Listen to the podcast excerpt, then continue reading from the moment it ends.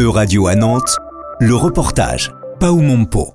Quel va être l'avenir du travail dans une dizaine d'années? Quelles compétences seront fondamentales pour s'adapter? Imaginez-vous travailler comme freelance pour plusieurs entreprises?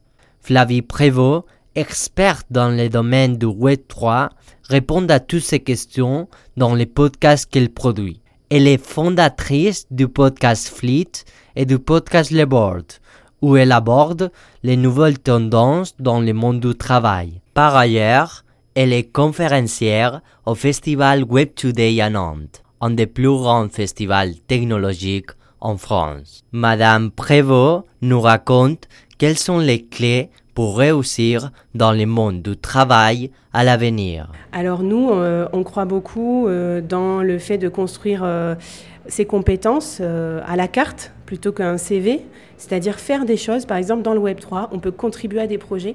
Grâce à sa contribution, on gagne un NFT qui nous dit qu'on a cette compétence, qu'on a cette compétence clé.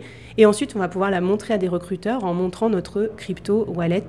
Et donc, bah, ça, c'est chouette. C'est une vraie preuve qu'on a déjà été acteur euh, plutôt que de grands discours ou plutôt que juste des formations. Donc on passe à l'action et ensuite on récupère des compétences et on les, on les fait valoir auprès des employeurs. Pour Flavie Prévost, il y a des compétences fondamentales à acquérir dans ces nouveaux mondes qui arrivent. Bah, la première, euh, si je parle de soft skills, c'est euh, la plasticité, la, le fait d'être souple, de pouvoir changer, apprendre, désapprendre pour s'adapter à toutes les nouvelles technologies comme l'intelligence artificielle.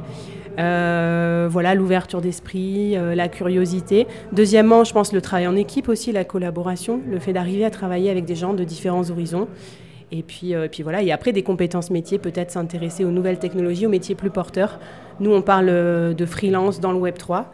Il y a plein de métiers qui recrutent beaucoup, comme des designers 3D euh, ou euh, l'intelligence artificielle. Donc c'est être aussi malin et savoir peut-être euh, apprendre des nouveaux métiers dans ce domaine. Un des phénomènes qui gagne en importance, c'est le freelance, des travailleurs autonomes. Le contrat de travail va être chahuté Peut-être qu'il y aura moins de gens en CDI, beaucoup plus de gens en freelance. Donc euh, il faut composer avec ça quand on est une entreprise. Ben, nous, on a un chiffre, 39% des, des, Américains sont freelance aujourd'hui.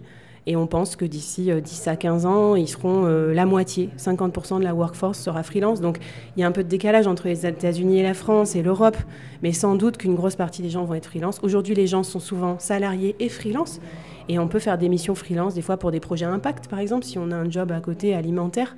Pour moi, on ne doit pas opposer les deux statuts. On peut être salarié, freelance, on peut faire des allers-retours entre les deux. Et à mon avis, c'est quand même un statut du futur aussi, parce qu'il permet aux gens euh, de choisir leur mission, choisir leur projet et aussi de gagner des compétences.